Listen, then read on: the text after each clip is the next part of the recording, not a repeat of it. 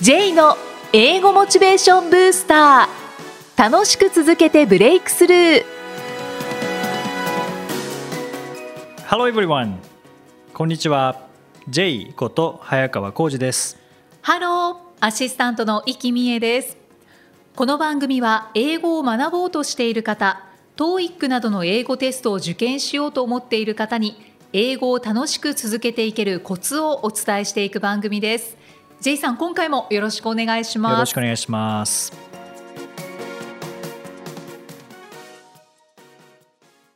さて今回のテーマは何でしょうかはい今回は学習に生かす3つの観点というお話ですはいあの英語を学ぶことで視野が広がるってよく聞きますよねうん聞きますねん視野が広がるってどういうことですかねええまあ日本人だとしたらはい日本語以外のこう英語を理解することで、うんえー英語で書かれているものが目に入ってくるとか、うんあと外国人の話がすんなり耳に入ってくるとか、うんでもそれ以外のなんか視点ありそうですね。なんかそうなんですよね、んそう今のイキさんの視点っていう言葉使われましたけどはい、視野と視点って違う気がするんですよねそうですね。視野をの次につなぐ動詞って何ですか視野を視野を広げる、ですよね視点を広げる、視点を広げるって点を広げ点って広げられますかね僕は視点が変わるかなと思ったんですけどああ視点が変わる。視点ってなんか A 地点から見てるのを B 地点から見るはいはい。ようにするので多分なんか視点が変わるかなって思思。ったんですすけど、はいってなると視野が広がるですよね。はいということはそれこそこの人間は180度近く、まあ、視野はありますけどはい。これが例えば何か1箇所しか見なかったらフォーカス当てていたらそれが20度とか30度しかなくてそれが広がることによって、まあ、40度50度120度見えるようになることが、まあ、視野が広がるですよね。うんうんで視点っていうのが視点が変わるが正しいとしたら A 地点からしか見られなかったものが B 地点からも見られるようになるうんうん C 地点からも見られるようになる。でもう一個あって視野視点とあと視座っていうのもあるかなと思ったんですね。はい。で視座は高まるっていう動詞がいいのかなと思う、例えば、えーまあ、会社で考えると例えば、えー一社員の目から見たものと、えー課長から見たもの部長から見たもの社長から見たものって違いますよねうん。視座っていうのは視点の視に座る。座るそうですはね、いはいなのであの要はそれこそ1 0ンチの位置から見るものと1メートルの位置から見るものは違うのでで例えば経営者の視点で考えるっていう時は、まあ、視点は視点なんですけどどちらかというと視座かなと思ったんですよね。うんうんうん。視座を高めてその景色を見てで判断するとかはいっ。て考えると、まあ、今日の内容なんですけど学習にもその3つの観点があってそれが視野視点視座かなと思ったんですね。ほうほうほう、で英語を勉強したら当然視野は広がると思うんですよね、はい今まで、えー日本語の情報だけだったものが英語の情報にも触れることができるようになってそれこそ横軸ですよね視野広がるので。うんうんうん。ってなると選択肢が増えるのかなと思ったんですよね。ああ、そうですね。うん、はい今までは日本語の情報からしか選択肢がなかったものが今度は英語の情報からも選択できるようになっているので視野が広がるうんうん。でもそれだけではなくて視点を変えることができるので360度自由に変えられるようになるのかなと思ったんですよね。うーん視点ですもんね、うんそうですね例えば日本的な視点っていうのはありますよね、はいはい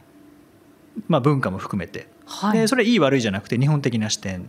でアメリカ的な視点っていうのもありますよねはいでこれ違うはずですよね。そうですね英語をやることによって英語を聞いたり英語を読んだりすることによって英語を見たりすることによって今度まあアメリカイギリス的な視点っていうのもあ新たに入ると思うんですようんうね。うんんだから考え方の違いが分かるうんっていうところですよね。それから視座に関しては英語をやることによってこれ何のためにやってるかなっていう人それぞれだと思うんですけど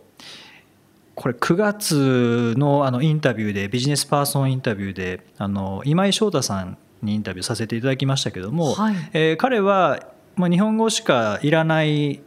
仕事だったにもかかわらず英語を学んだことによって視座を高めたんですよね。うんで未来のためにっていう感じで視座を高めて高いところから見たらああ自分はやっぱり海外でえー働きたいんだっていうことに気づいたので今マレーシアで仕事されてるうんので、英語学習することで視座が高まって、まあ、視座なので、まあ、高まるので縦軸ですよねはいはいそうすると今度未来を見せることができるのかなと思うので、ん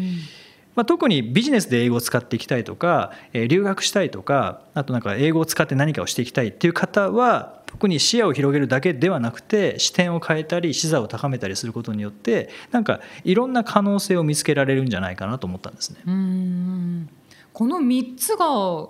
高まったら、うん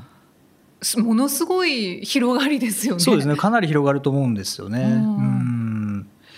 ですのでそうだ英語を学習することでなんか変わる方って結構僕もそうなんですけど、うん性格が変わったりとかやりたいことが変わったりとかってするんですけどそれって視野視野が広がったか視点が変わったか視座が高まったかのどれかなんですよね。ああそうですうね。んまあ視野はなんかみんな広がりそうな広がりますけどね気がしますうね。んでも意識することで視点も変えられますしうんうん視座も高めることができるのでうんうんもしかしたら今ただ単に勉強しているけど改めて考えてみるとあ確かに英語をやることによってこういう視点から見ればこういうふうに使っていけるかもしれないなとかはい。こうこの高さから見たら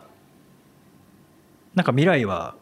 英語を使ってこういうことできるかもしれないなとか、うんあといやいや勉強されてる方はなんで会社が英語をやらせんのかってもしかしたらこう思ってる方もいらっしゃるかもしれないんですけどね、はい。で視座を高めたら多分会社は未来のためにさせていると思うんですよね、うんじゃあ会社が目指すところって一体どこなんだろうっていうので経営者の視点から見たと見見ることによってなんか英語の重要性っていうのが今は強制的にやらされてるっていう感覚かもしれないんですけど、うんなんかそれが違って見えるかもしれないですね。そうですね。そこを理解すると。じゃあちょっともうちょっと英語頑張ってみようかなっていう、うんなんかモチベーションアップにもなりそうですね。そうですねなんか新たな発見ってあるんじゃないかなと思うんですよね。うんでそこに新たな英語を学ぶ理由っていうのが追加されるかもしれないのでうんうん別に理由は1個じゃなくていいですからね。そうですね。うん例えば字幕なしで映画を楽しみたいっていう理由もちろんあってもいいですし、はい。えー海外旅行を楽しめたいっていう理由があってもいいですし、うんそれこそ自分の性格を変えたいっていう理由があってもいいですしこういった理由がたくさんあればあるほどあの続けるそれこそ続ける理由になりますからね、うんやる目的になりますので。はいうんはいほう3つの観点ではいこれを学習に生かしていく。そうですね、英語っていうのは自分にとって視野が広がったらどうなるのか視点が変わったらどうなるのか視座が高まったらどうなるのかっていうのを、まあ、今日はかなり抽象的な話でしたけども、結構あの英語でこれまでこう長年勉強されてきた方は改めて振り返ってみると確かに視野こういう意味で広がったな視点こういう意味で変わったな視座こういう意味で高まったなっていうのが見つかるかもしれないですよね。うんうんうんそうですね、はい英語で名言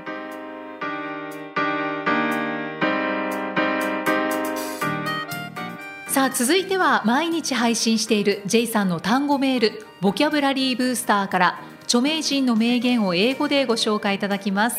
J さん今回の名言ははい、今回はウィリアム・クレメント・ストーンウィリウィリアム・クレメント・ストーンというアメリカ人のビジネスパーソンの言葉ですはい Thinking will not overcome fear but action will Thinking will not overcome fear but action will えー、シンキングはいはい、 そうですね、はいえー考えることで恐怖を克服できないが行動することで克服できる、まさしくそうですね、うんこれは本当に行動するたびに思いますそうですね。これなんか悩んでる時って何にも解決しないですもんね。そうですね悩んでたりとか不安に感じてたりとか、うんなんかいろいろとあれこれ考えてる時はい。っていうのは、まあ、一歩も前に進んでいないないのでそういう不安は消えないし、はい恐怖も消えないし、うんなんかモヤモヤも消えないしそうだなけんどですよね。もうまあとにかくちょっと見切り発車でいいからやってみようって言ってい一や歩動かすととそうですね。 もうパーッと霧が晴れますよね。本当に、まあ、それこそこの前の名言にあったえ後ろの橋を壊してはいとりあえず進むっていうのはもうこれにつながるかもしれないですね。そうですねうんやっぱり止まってるだけだと何にもならないんですよね。そうなんですよねうん本当に止まってるだけなんですよねそうなんですよ。これ悩むならいいんですけど、うん悩むとか考えるならまだいいんですけどもはいただ恐怖は克服できないですからねはいは方い向を見据えることはできても恐怖は克服できないのでやっぱ動いてしまううんっていうのは大事ですようんね。うんうんそうなんですよねで行動したら何かしら結果として返ってきますからね、そうなんですまあ、うまくはいくこともあればうまくいかないこともあると思うんですけども、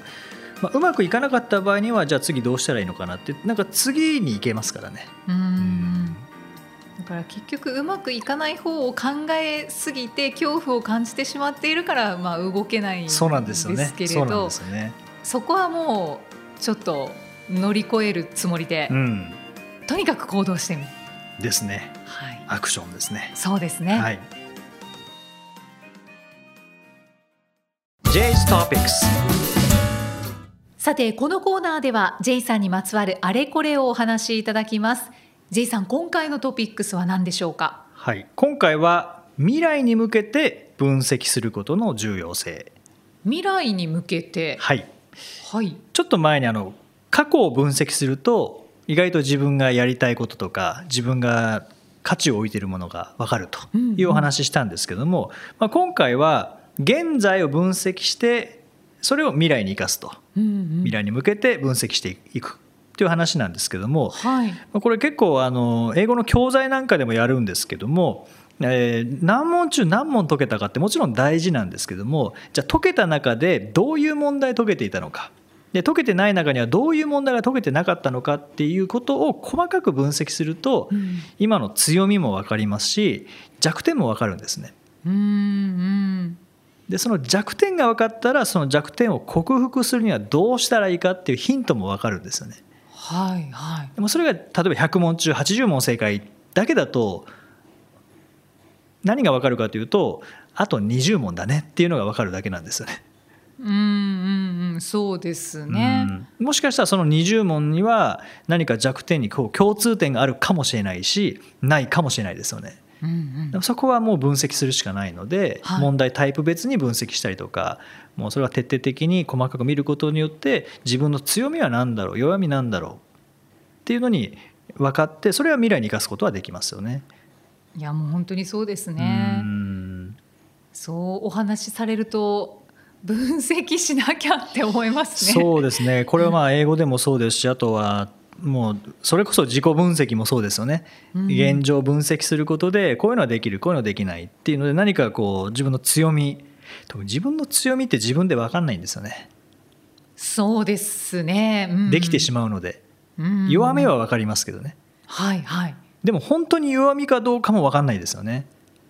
うんもしかししたらそれは何か強みを引き出しているかもしれないですしうんそれがあることにその弱みがあることによってなんか味が出てるかもしれないですし、